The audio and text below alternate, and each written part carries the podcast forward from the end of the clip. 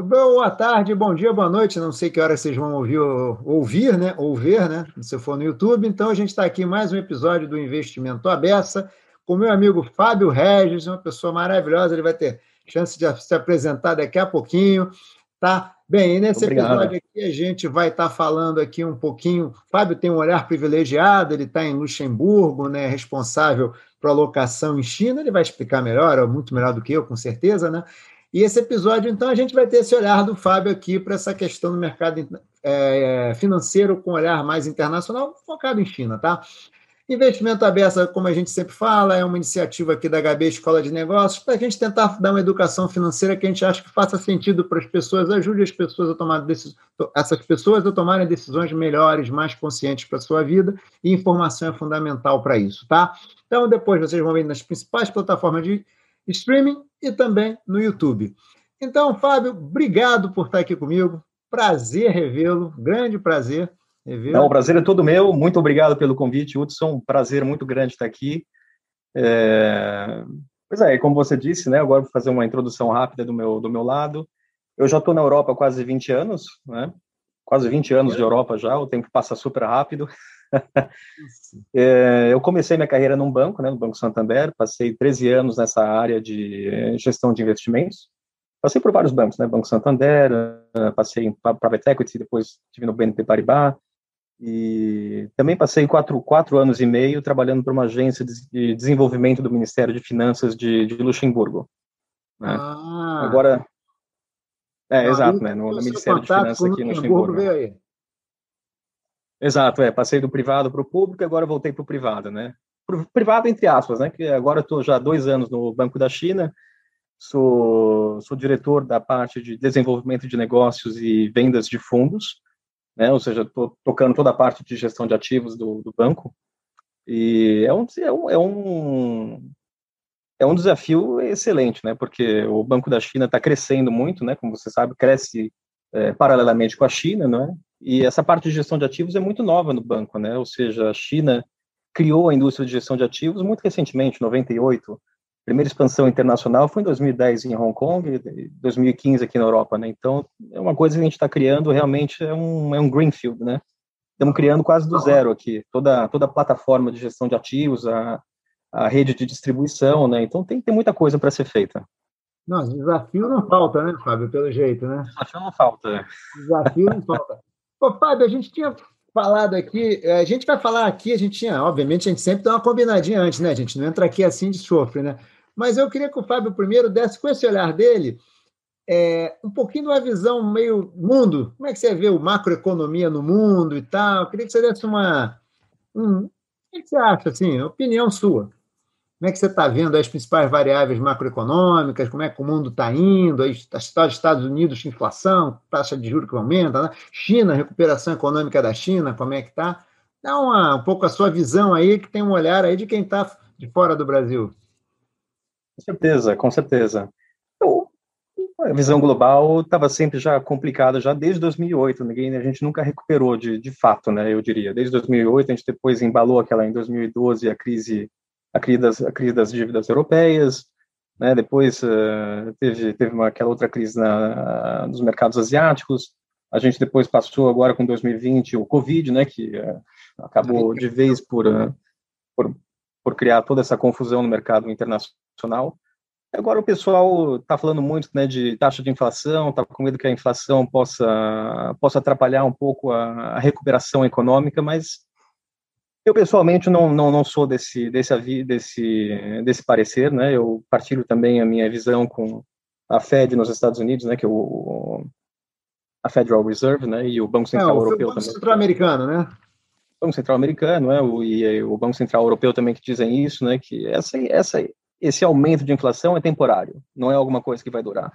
E é perfeitamente natural, né? Porque se no ano passado as economias caíram é, entre 10% e 20%, obviamente que esse ano, né, um, um, ano depois, você vai ter um aumento exponencial incrível né, da inflação. Sim. Mas não é algo que seja substancial, que seja sustentável.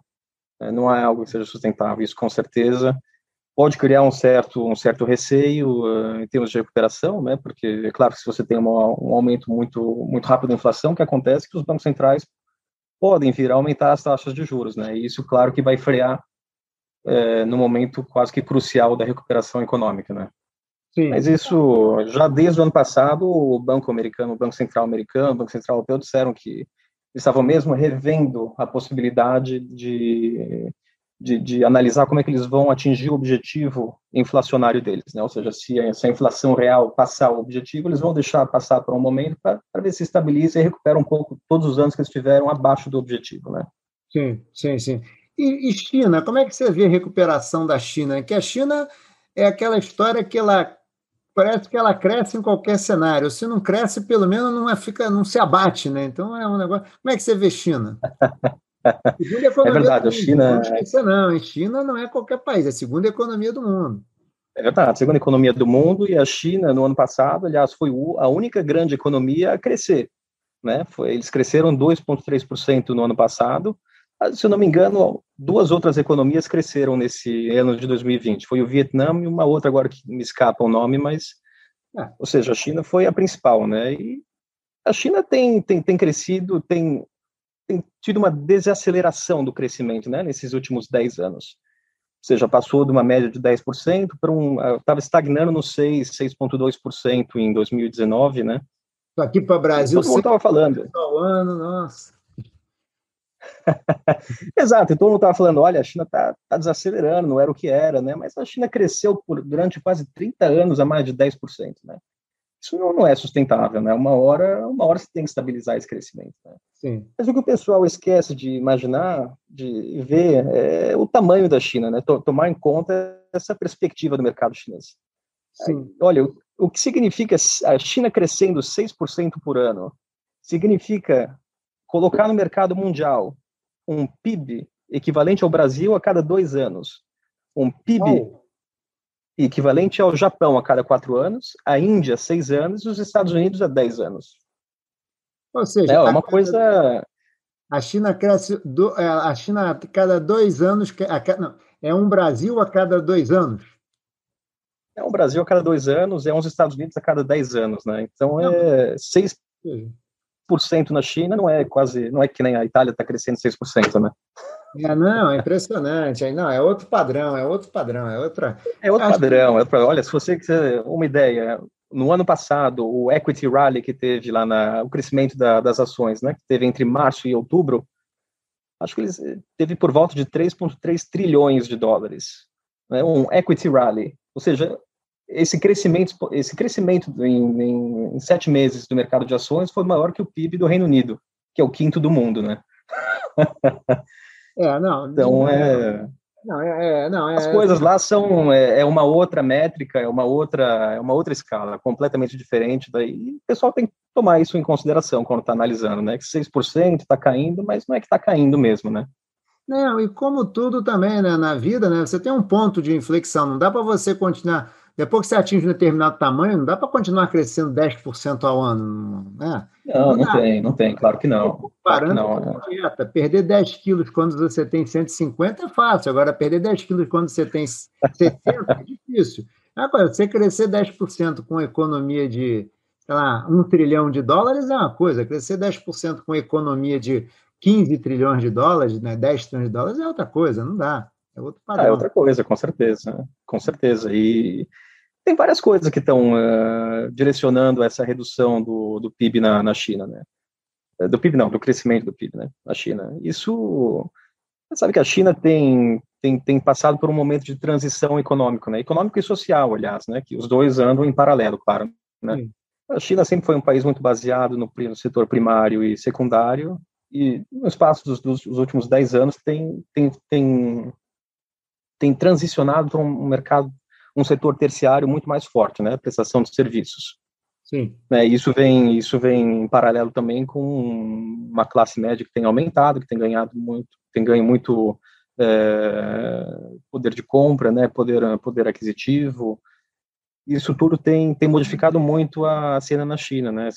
Eu até anotei uns números, né, que do lado da demanda do PIB né? Entre 2013 e 2019, o peso do consumo interno aumentou de 15%, né? aumentou de 15% no, na parte do setor terciário.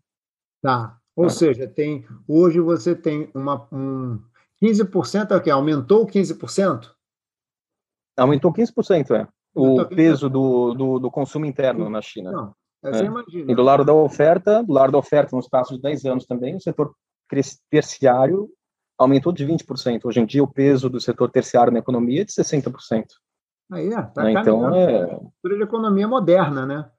Onde você está caminhando para uma economia moderna e isso é está perfeitamente em linha também com o tamanho do mercado, né? Porque a China, claro que vai continuar vai continuar tendo um modelo de exportação importante vis-à-vis vis-à-vis com o mundo, mas eles têm que têm que também não podem só depender do, da, do mercado exterior, né? Que é muito é um risco muito grande, né? Que uma economia corre. Então, se eles têm um mercado interno que é tão é, disputado por empresas internacionais, né? Os Estados Unidos está sempre querendo entrar lá, os europeus também, né? Porque é um mercado interno absurdo, né? Sim. Ainda mais agora com essa classe média enorme, né? Que eles estão que eles estão tendo, é, é uma oportunidade única para o país também estar tá desenvolvendo esse mercado para estimular a economia, né?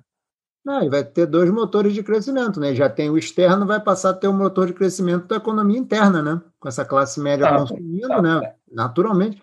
E o que não vou dizer que espanta, mas o que é muito positivo é que a China já, a China já é um polo de tecnologia também, né?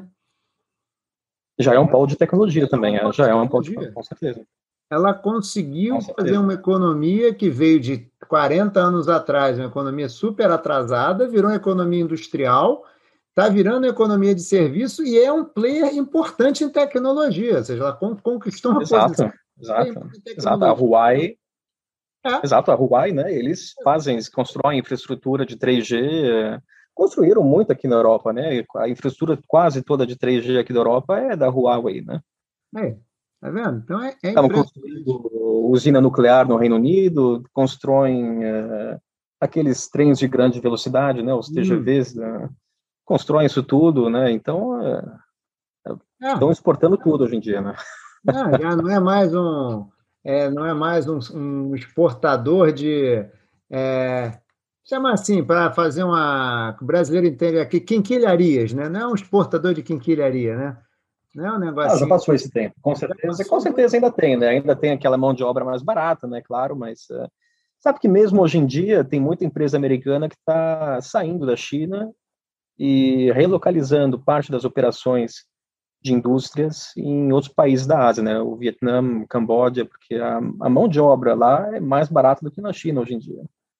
É. E a capacidade industrial é tão boa quanto, né? Então, é, você vê que a China hoje em dia, com esse, essa, esse desenvolvimento social que está acontecendo em paralelo com o econômico, não está assim tão mais barato estar tá produzindo lá, né? É. Não, a China está ela tá fazendo o ciclo para uma economia capitalista né, moderna, contemporânea, clássico, né? Já está com a ah, classe média, classe média ah, grande, uma classe média com poder de consumo, já está a economia já cada dia mais o serviço ocupando um espaço maior, a tecnologia, e aí já começa a pegar determinados ramos da produção industrial, que é aquela indústria de indústria já que está dominada, né? E já começa a mandar para outros lugares, né? Aquilo que já não dá, agrega com mais certeza. tanto valor, né? É impressionante. Com certeza.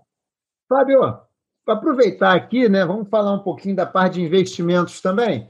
Você, com a sua visão de quem está na Europa há muitos anos e está olhando ali para a China, você está na Europa olhando para a China e é brasileiro. Então, aquela pergunta: como é que hoje você acha que está a imagem do Brasil? Você está aí, você está vendo assim, eu, eu vou aplicar em Brasil ou não? Os meus pares vão aplicar em Brasil ou não? Os meus clientes que chegam querendo aplicar em China, o que, que eles falam de Brasil? Dá um panorama para a gente aí. É, a grande vantagem, a grande vantagem do Brasil no passado é que o, o, país crescia bastante, não é, em relação aos outros países emergentes. E o Brasil também tinha uma, uma vantagem incrível que era a, a, a, taxa de juros, que era super elevada, né? Se a gente compara hoje países como a Polônia ou a Rússia, como é que eles conseguem gerar investimentos, mesmo com a condição atual econômica e política deles, é justamente as altíssimas taxas de juros que fazem valer a pena o investimento. Né? Hoje em dia, é, os investidores, quando eles olham para o Brasil, eles veem um crescimento que não está crescendo, né? Um, um, crescimento mínimo, quando não é negativo, né? nesses últimos, nesse período dos últimos quatro anos, né?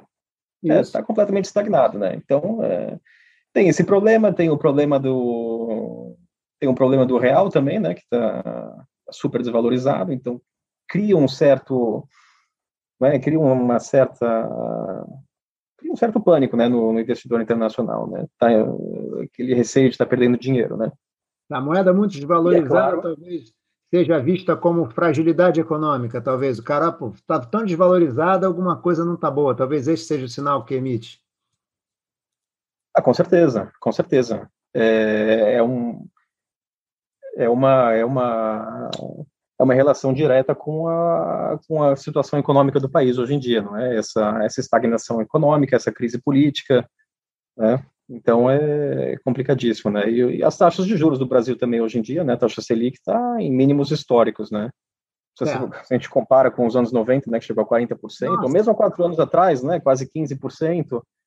Isso aí. E é, isso é isso é complicado, né? Porque já não, não tem aquela não tem aquele estímulo para o investidor internacional, né? Que o que tá. segurava o investidor internacional antes era isso, né? Era o crescimento e as taxas de juros elevadas, né? Você acha que nesse cenário, quando a gente olha assim, a bolsa brasileira está barata, é que a gente ouve um pouco isso, a bolsa brasileira está barata porque o Brasil não recuperou tanta coisa. Mas você acha que isso também hoje, por si só, não é suficiente para atrair? Se é que isso é verdade, na sua opinião também, não sei, né? Se você comunga dessa opinião, né?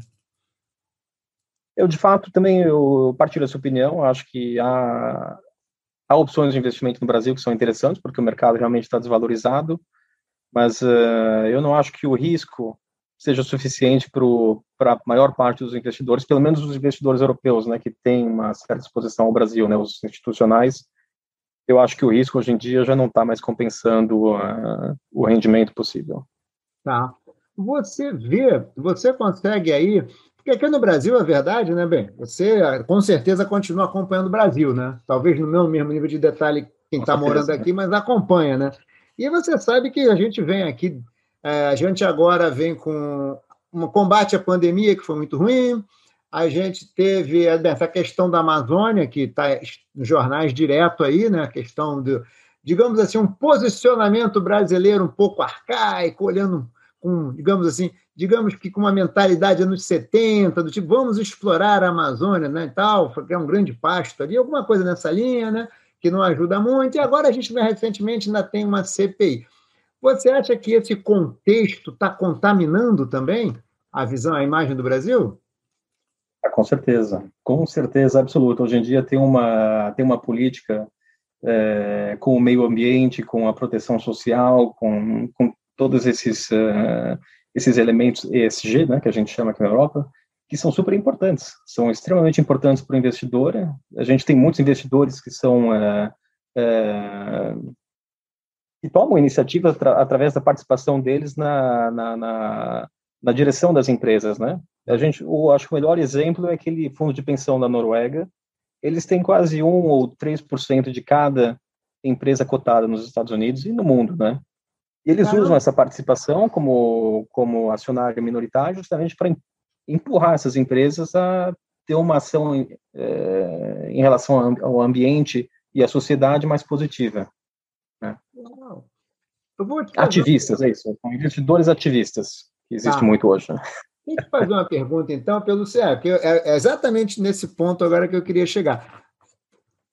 A Europa está muito mais, até mais do que os Estados Unidos na questão do ESG, né? O que, que é para você, na posição de um gestor, o que, que é ser ESG? Né? Porque a gente ouve muito que é o tal do. A que a gente briga que é, tem um ESG espuma, né? Que é aquele cara que diz que é e tal. Tem até um termo que eu esqueci em inglês para esse negócio que eu esqueci, é, que é muito. E tem um cara, cara, digamos que é o raiz, né? Que de fato é o cara. Então, assim, eu queria saber de você, um, o que que de fato é SG no sentido de raiz, e se essa coisa aí na Europa realmente está séria, ou se tem, na sua opinião, óbvio, né? Ou se tem muita espuma. Olha, eu acho que a indústria está com um posicionamento bem sério nessa, nessa questão.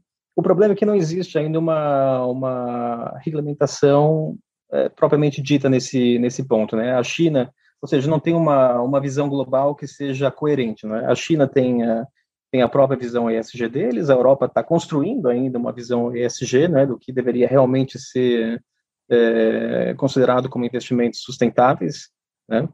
Aliás, existe uma, uma diretiva aqui recente da União Europeia, mas ainda é muito vaga, né? Eles estão ainda trabalhando para aperfeiçoar essa história. Altos princípios. É, aqueles princípios bem, bem básicos, né? Uma coisa bem, bem aberta, né?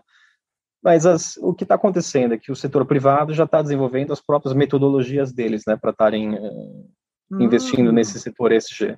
É, um dos maiores gestores aqui da Europa, né? A, aquelas, uma empresa francesa chamada Mundi, eles uh, têm o próprio sistema deles de metodologia de e o que eles fazem é justamente uh, tentar focar em cada um desses pontos, né? Ou seja, no, na parte de ambiente, na parte social e na parte de governança. Como é que eles fazem isso? Ou eles fazem através de uma ação de investidores uh, ativistas, como eu mencionei antes, o, o exemplo do fundo de pensão norueguês, ou eles começam a investir em obrigações somente com a categoria ESG marcada, né? Que hoje em dia tem muitos é, prestadores de serviços terciários aí que oferecem esses labels, né?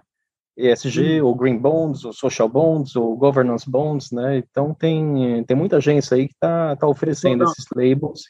Como se fosse uma agência de rating. O cara vai dizer, esse cara tem boas... Segundo a minha metodologia... Exato, exato. É como uma agência de rating, é. Tá. É como uma agência de rating, rating para ESG, e esse é um mercado que tem crescido muito também aqui na, aqui na Europa. Tá. Né? É um mercado que tem crescido é muito. E realidade hoje, essa empresa. Agências que dão um selo verde, digamos assim. Exato, é um selo verde. É um selo hum. verde. Hoje em dia, muitas empresas só estão investindo em, eh, em, em, títulos que tenham esses, esses selos. Né? Tá. Tem alguma agência que já está se destacando? Assim, já existe uma Standard Poor's, Moody's, assim, alguém que seja num, já existe hoje assim um, um, um benchmark? Não, não tem, não tem. Eu acho que não tem nenhuma que se destaque a esse ponto. Tem uma muito conhecida que chama-se Climate Bond Initiative, que obviamente, como o nome diz, né, está é, focado nessa parte de bonds, é, de obrigações verdes. Né. Tem uma tem uma associação aqui no Luxemburgo também que faz essa é a Lux Flag, o nome é Lux Flag, eles fazem essa, essa anotação, né, dão esse rating para os fundos que querem ter esse padrão ESG alocado no, na, no, no, no na estratégia de investimentos, né. Tá, tá. Você hoje, na sua parte de gestão, como é que está essa questão do ESG para você? Olha, no, no, ponto de vista do Banco da China, a gente está querendo se posicionar realmente nessa parte de, de ESG, que é um mercado que está crescendo muito, e é um mercado que é extremamente importante, porque, como eu falei, hoje em dia na Europa, todo mundo quer investir em títulos que sejam estejam, na, estejam em, eh, em linha com esses padrões ESG, né? E a China também é o segundo mercado do mundo, né, para obrigações. Aliás, é o primeiro mercado do mundo para obrigações verdes. Né? Hum, é, é, o primeiro mercado país, mundial nessa área. É o país que mais emite, é, digamos, é o país que mais emite. Ou alguma coisa assim? Exato, exato. É o país que mais emite green bonds. Então, é mais do que normal para a gente também estar tá se alinhando com essa, esse posicionamento da, da China, não é? Para estar tá oferecendo no futuro ah. fundos que possam estar tá cobrindo essa parte ESG chinesa. Você está dizendo o seguinte, Fábio, daqui a tá, 10 anos, não sei o quê, não tem ESG ou não ESG, né? Você está falando é que a tendência é que daqui a 10 anos ESG virou mainstream, não tem mais isso. É meio assim, é ESG ou aquela outra coisa. É mais ou menos isso. eu diria muito antes de 10 anos. Aqui na Europa, pelo Caramba. menos, eu diria que no espaço de 5 anos, no máximo, acho que o ESG vai ser o mainstream já. Nossa! Ou seja, isso é mais uma dificuldadezinha para nós brasileirinhos aqui, né? Pelo jeito é uma dificuldade, né? Uma dificuldade. O Brasil também tem passado a, uma imagem meio negativa, né? Nesse ponto ESG, naquele, naquela história que você mencionou recentemente da Amazônia, né? Então, é, esse desmatamento que acontece no país, não é? Então, é, sempre manda uma imagem um pouco negativa também do país, né? Foi, aliás, um dos fatos que bloquearam, né? Esse esse acordo histórico que seria entre o Mercosul e a, e a União Europeia, né? Esse a gente aqui ouve, Fábio, a gente ouve aqui. É engraçado, eu acho que é que o Brasil tem tanta notícia para dar todo dia no jornal, né? É, cara, assim, né? o Brasil é uma montanha russa, né? Tem toda semana, você abre o jornal, tem um negócio diferente assim, né? Então, a gente acaba ouvindo pouco. Mas o que a gente ouve aqui é que, assim, a impressão que dá é que o acordo está travado aí na Europa. Não há a menor chance, assim. Ninguém fala claramente, mas cada hora que passa, aparece uma notícia de que um país é contra o outro, não sei o. Quando você, você soma as matérias, parece que ninguém é a favor desse acordo mais na Europa. Como é que você que está aí, como é que você. É esse... Vê? Esses acordos europeus são muito complicados. São muito complicados porque eles, eles têm que ser aceitos né, a, a nível individual de cada estado, dos, a cada, cada estado europeu, não é? Isso sempre complica, porque não tem uma, uma coerência entre todos os estados, né? Cada um tem o seu interesse próprio, né? Agora, com esse, no caso do acordo do Mercosul, o problema principal foi a exportação de carne bovina do Brasil para a Europa. Os maiores produtores da Europa, a França e a Irlanda, não gostaram muito da ideia, né? Então já estavam querendo colocar um veto nesse ponto. Agora entrou essa, essa questão climática, né? Do, é, do desmatamento da Amazônia também. A França já estava fazendo um pouco mais de pressão. E tudo isso entra no meio, né? Mas o acordo que a gente assinou com o Canadá também é, foi super complicado, porque os belgas, nesse caso, que estavam fazendo a resistência, ou seja, sempre, sempre tem alguma coisa que. sempre tem um pedaço aqui que não está de acordo com o outro, né? Mas isso é, isso é normal. É que eu acho que hoje, assim, né? É, acho que é legítimo, acho que pressão comercial todo país exerce, né? Você tem um produtor, né, na, você tem um produtor na França, em qualquer país, de, sei lá, um produtor de soja. Aí tem um acordo que tem um outro produtor de soja que vai começar a trazer a soja dele para cá, é natural que você resista. Acho que faz parte. Eu acho que a gente não deve, quando está numa posição de negociação, ficar dando munição para o inimigo, né? Não precisa fazer isso também, né? Exato, exato, com certeza, com certeza. Acho só que não precisa provocar o inimigo, né? Fábio, uma questão que eu acho que é legal a gente falar, e aí, pô, acho que é assim, a gente perguntou como é que o estrangeiro vê o Brasil, né? E como é que você está vendo brasileiro te acessar aí? O que, que você está ouvindo? Está sendo mais procurado? Não está sendo mais procurado? Aqui no Brasil, eu acho que ainda tem muito assim, quando a gente fala em investimento no exterior, parece que investimento no exterior é sinônimo de investimento nos Estados Unidos. Sim, não é possível que a segunda economia do mundo, que eu descobri agora que é a maior emissora de green bonds do mundo, não tenha opções de investimento. Fala um pouco disso para a gente aí, vai. É, o, o, investidor brasileiro sempre foi muito focado no próprio mercado brasileiro, justamente porque por causa daquele ponto que a gente mencionou no início, né? As altas taxas de juros que eram não compensavam estar investindo numa Europa que está pagando nem 3%, né? Então, o pessoal ficava investindo em obrigações do tesouro mesmo, obrigações locais, né? Que rendiam muito mais a nível do dinheiro, né? E não tinha o risco do Forex, né? Tá. Agora, hoje em dia, muita coisa mudou, né? Nesses últimos cinco, mesmo cinco, seis anos, né? Tiveram novas, novas, no, no, tem, há novos produtos no Brasil, né? Novos fundos que permitem o um investimento quase 100% ou 100%, né? Dependendo do tipo de investidor em, uh, em títulos internacionais. Hoje em dia, você tem uma Selic está a mínimos históricos, né? Acho que 3,5, algo do gênero, não é? E para o Brasil é baixíssimo, né? 3,5 para o Brasil? Para o Brasil é baixíssimo. Ainda está muito elevado com o nível da Europa, mas é baixíssimo, né? E tem toda essa questão de estar tá, é, diversificando o portfólio também, que é super importante. Né? O brasileiro está vendo que é, tem, um, tem, tem, tem relevância de estar tá, tá, tá expandindo o portfólio não só para os Estados Unidos, mas para as outras economias também, não é? Na Europa, na China, em partes da Ásia, né? Onde está crescendo? Né? Onde está crescendo? Quem investe procura rendimento, e o rendimento hoje, não dá para negar, está vindo da Ásia. Né? Oh, legal, hein? Você fala assim, quando você fala o rendimento está vindo da Ásia, o que está por trás disso aí? País que o que tá cresce tá por trás? Vez, é o que, que você vê? Desculpa? Quando você fala o rendimento vem da Ásia, esse rendimento vem porque as economias estão robustas, as economias estão crescendo, tem bons planos. Como é que você. É isso que você quis dizer? Exato, exato. Amém. Quer dizer, quem está impulso... quem tá por trás desse crescimento total da Ásia, de fato, é a China. Né? A China é o motor principal da Ásia. É, Aliás, a única outros, né? economia né? que cresceu ao lado do Vietnã no ano passado, né? Então, é a China que está movendo isso tudo, né? Tá. Ela é o motor principal, né, desse, desse crescimento. E aí? Mas aí a China, o que que tem, né? Eu tinha que falar, o que que a baiana tem? O que que a China tem? A China hoje em dia é o segundo mercado de obrigações do mundo, não é? Tá somente atrás dos Estados Unidos. Eles passaram o Japão há, há dois anos atrás. Acho que o mercado hoje em dia faz por volta de 15, 15,7 trilhões. Né? O mercado de ações também é enorme, né? Como eu falei, o equity rally do ano passado maior que o, o PIB do, do Reino Unido. Eles têm agora, a China sempre, foi um país muito fechado, né? Sempre foi um país muito fechado, mas agora tá tem tem aberto de forma é, gradual, né, a sua economia. Tiveram vários já programas, né, o QFI, o ArcQFI, é, agora mais recentemente tem o esse Bond Connect, né, e o Stock Connect, se você investe através de Hong Kong para acessar diretamente o mercado onshore da China.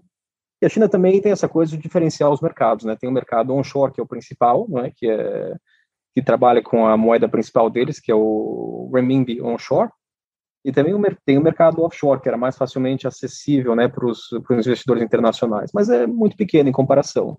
Né? Ah. Muito pequeno. O tamanho deles eh, em obrigações, acho que eles estão a 500, 500 bi, né, em comparação com os 15,3 uh, eh, trilhões né, do mercado onshore. Ah, tá. Mas a China tem, tem muita possibilidade de crescimento, né? O que eu estava falando, né? Em termos de perspectiva, você tem que ver a China pelo que ela é, né? o tamanho está crescendo a 6%, não é só 6%. Né? 6% é adicionar uma economia do tamanho do Brasil a cada dois anos. Né? Tem que ver a China pelo que ela de fato é. Né?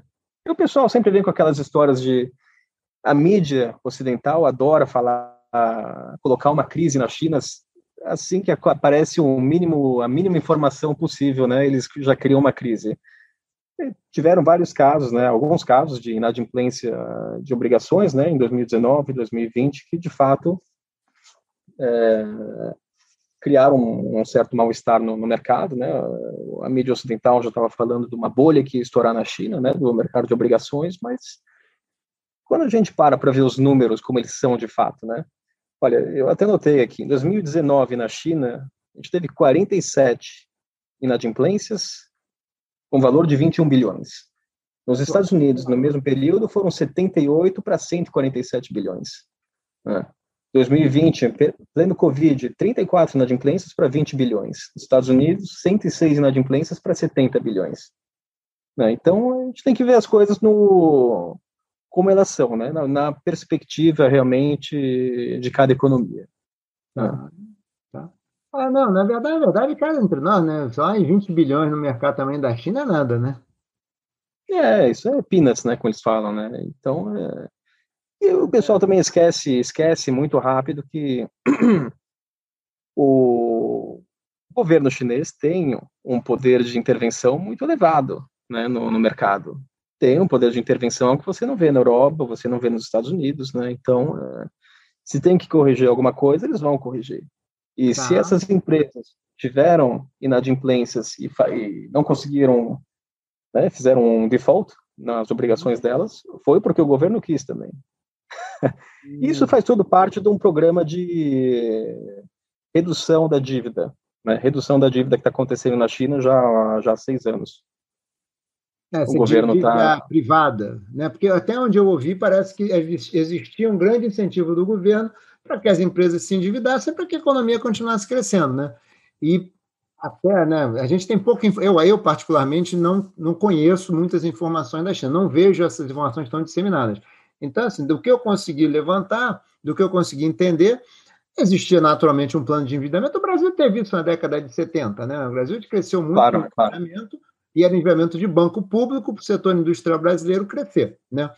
E a China não fez nada muito diferente. Aliás, da China não fez nada, dos Estados Unidos não fez nada, todo mundo fez isso, na verdade. Quando as economias vão crescer, a gente ouve muito essa crítica, né? o tamanho do Estado, Estado, Estado, Estado, mas quem fala muito de Estado, Estado, Estado, parece que esqueceu que, lá, que o Estado atrapalha, o Estado pode atrapalhar, não estou dizendo que não atrapalha, não, tá? Vamos, vamos deixar bem claro aqui, não estou dizendo que só ajuda, não. Agora, parece que as pessoas esquecem que boa parte desses países capitalistas que hoje são os maiores tiveram um Estado que ajuda financiou lá atrás, um Estado que lá atrás criou regra, melhorou a competição e pronto. A China está fazendo a mesma coisa. Está pegando dinheiro público. Exato, exato. Né? Exato. O modelo de crescimento da China foi baseado no, na dívida né, durante todos esses anos. O que está acontecendo é que agora o governo, de fato, é, é, percebeu que esse nível já estava tava criando, poderia vir a criar um risco sistêmico né, para a economia nacional. Mas então, o ponto que eu queria te perguntar agora, Fábio, é o seguinte: hoje tem mais brasileiro investindo na China do que há 10 anos, com certeza. Mas você diria que é muito mais? Ou você diria que é um pouco mais? Não, é um pouco mais, é um pouco mais. A China ainda é um mercado muito exótico no, na visão do, do, do, investidor brasileiro, né? O investidor brasileiro começou a investir fora do país muito recentemente, né? Nesses últimos cinco, seis anos que teve essa abertura é, regulatória realmente permitindo, né? Não só a abertura regulatória, mas também a, um posicionamento econômico do país que permitiu essa diversificação internacional, né? É que a Selic, a Selic hoje em dia está baixa, não só por razões econômicas, né, para estimular a economia, mas é também é também uma consequência direta dessas mudanças que o governo implementou com o BNDES, né? A estrutura do, do sistema de crédito brasileiro sempre foi mais ou menos 50% BNDES e 50% setor privado, né? É. BNDES, sabe, né? Era aqueles subsídio de, de, de, juros, né? Aquele empréstimo quase que gratuito, né? E quem pagava o pato no final era o setor privado, né? Porque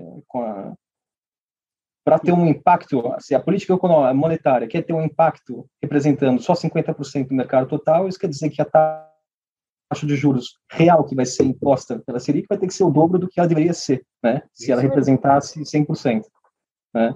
Então, é esse movimento todo a gente tem visto, né? É, aqui na Europa, com a CMU, lá na China também, os governos estão cada vez mais impulsionando as empresas, não só públicas, mas também privadas, a se financiar é, nos mercados de capitais, que é muito mais rentável, né? Tira um, tira um fardo das costas do governo e das entidades públicas e estimula o mercado, que é super importante, né? Super Sim. importante. O, ou seja, a gente cada dia que passa a ver mais empresas acessando direto o mercado, portanto, os investidores comprando títulos de empresas, títulos corporativos, né? No Brasil, a gente vem vendo, mesmo na, em 2020, com pandemia, olhando o mercado de capitais e agora olhando para a renda variável, a gente viu um crescimento grande de IPOs, mesmo em 2020, né? E em 2021 vem andando. E imagino que na China não seja muito diferente, né? Devem ter uma economia que, apesar de ser enorme, ainda é uma economia quando a gente pensa em capitalismo, é uma economia nova ainda, né? Então... Ah, nova, nova, e tem crescido muito, de fato, os IPOs, que a mesma coisa que tem acontecido no Brasil também tem acontecido na China, né? O governo tem diminuído cada vez mais a assistência social para empresas e eh, tem estimulado o mercado, de, o mercado interno, né, de, de mercado de capitais, que é tá. super importante para o desenvolvimento da economia, né? Não, eu também acho. Fábio, a gente está caminhando aqui para o final, então a gente não pode deixar de falar a questão do seguinte. Você falou, cara, e é verdade, o brasileiro tem um viés doméstico, né, quando a gente gosta de falar, economista gosta de falar, né? Viés doméstico, né? Eu sempre digo o seguinte: o Brasil tem um problema que é o seguinte: ele, de um lado é o Atlântico, então tem um arqueiro Atlântico enorme, e de outro lado as economias são muito menores né, do que a economia brasileira. Então, acho que causa uma sensação de superpoder para a economia brasileira. Me parece, às vezes, que quem tem um pouco disso, a gente acha que ah, basta olhar para dentro que a gente resolve tudo dentro de casa, né? E a gente diversifica pouco, né? Qual a importância da diversificação internacional para um portfólio? Eu acho que muita gente está investindo hoje porque simplesmente que você falou, a taxa de juros está baixa, eu vou aplicar fora. Mas isso não é uma decisão de momento, eu acho que isso é uma questão de filosófica. Isso faz sentido no portfólio de alguém. Por que, que faz sentido?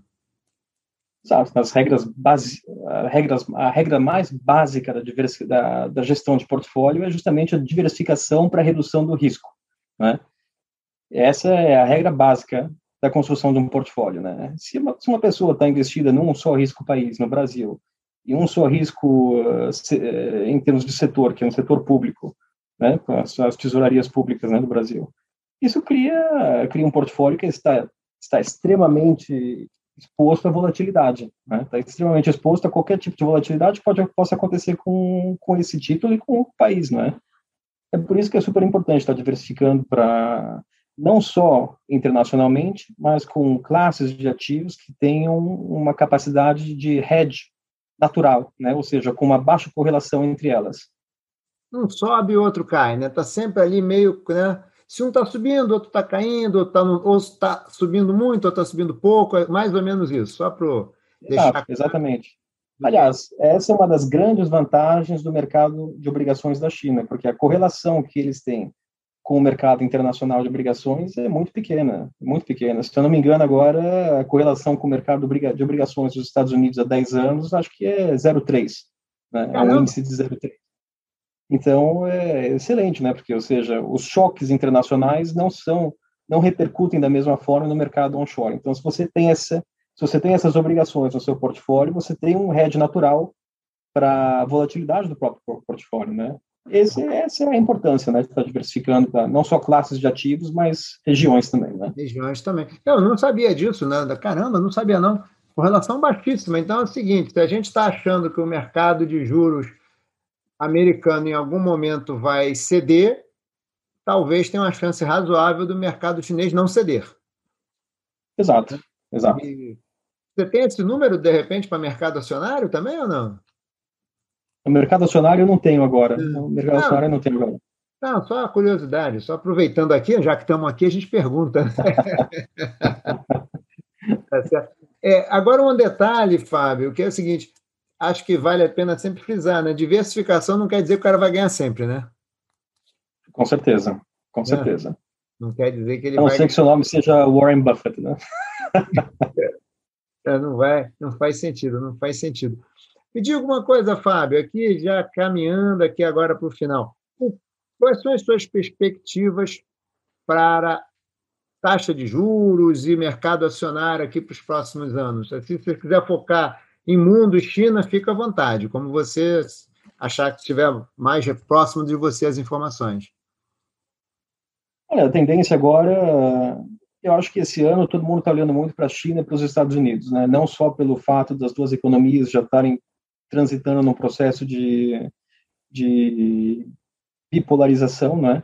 em termos econômicos e políticos, mas também de um ponto de vista de um, de um ponto de vista investimentos também, né, que é super importante. Se você for ver os Estados Unidos hoje, o Biden lançou esse projeto de infraestrutura, né, que é um projeto histórico, né, um dos maiores, aliás, da, da história dos Estados Unidos, que está prometendo gerar uma inflação importante, né, se de fato sair do papel.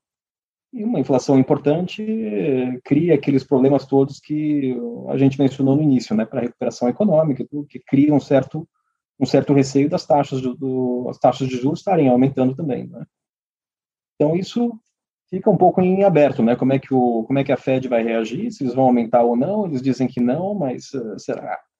Qual vai ser o limite, né? Até até que ponto eles vão deixar a inflação aumentar até Sim. intervir, né? Então essa é uma questão é, interessante para estar tá analisando aí no futuro, né? Em termos da China, eu acho que a China vai estar tá gradualmente aumentando, começar a aumentar também as taxas do lado deles. Eles já começaram a aumentar algumas taxas mínimas lá, né, do, do mercado interno, hum. para tentar tentar apaziguar um pouco a coisa, né, porque e, tem alguma pressão inflacionária na China hoje? É perceptível? Tem uma pressão inflacionária, né? Não tem uma pressão inflacionária. Eles têm uma forma meio diferente, né, de gerir as coisas lá a nível interno. É um mercado que ainda é muito fechado, né? É. O mercado está muito fechado e, apesar dessas aberturas recentes, né, com todos esses programas, é um mercado que ainda está muito dependente dele mesmo, né? Então, eles tá. têm os próprios mecanismos deles lá para estar tá, tá trabalhando essas taxas, né? Hum, tá, tá, tá. É, mas assim, a perspectiva de longo prazo para a China continua maravilhosa, né? Porque é o que você falou, não dá para é, continuar crescendo 10%, mas crescendo 6%. A segunda Segunda economia do mundo crescendo 6% não é pouca coisa. Aliás, é muita coisa. Não, não, não é pouca coisa. É não é pouca, coisa. coisa. Com certeza. Sim. Se a gente for pensar que até alguns anos atrás a segunda economia do mundo era o Japão, quantos anos o Japão não tem uma taxa de crescimento que, sei lá, de 2%, 3%? Né?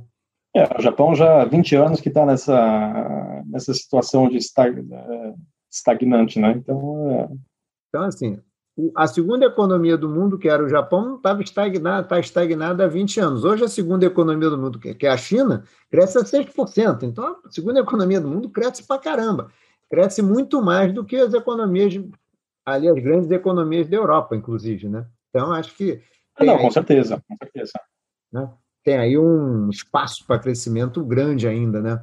É, Fábio, estamos terminando aqui.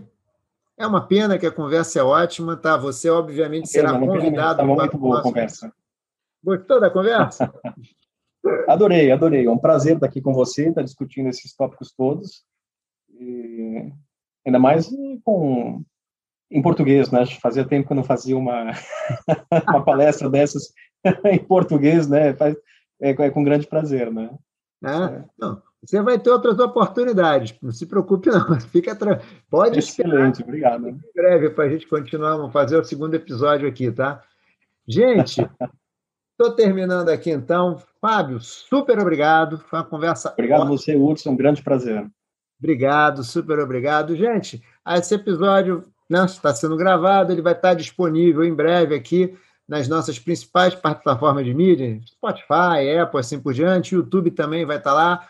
Nos sigam lá para a gente conseguir estar tá, sempre estar tá trazendo conteúdo. Surgiram conteúdos também que a gente vai trazendo gente boa como o Fábio para falar aqui com a gente, conversar com a gente, tá? Fábio, mais uma vez, obrigado. Tá bom? Muito obrigado.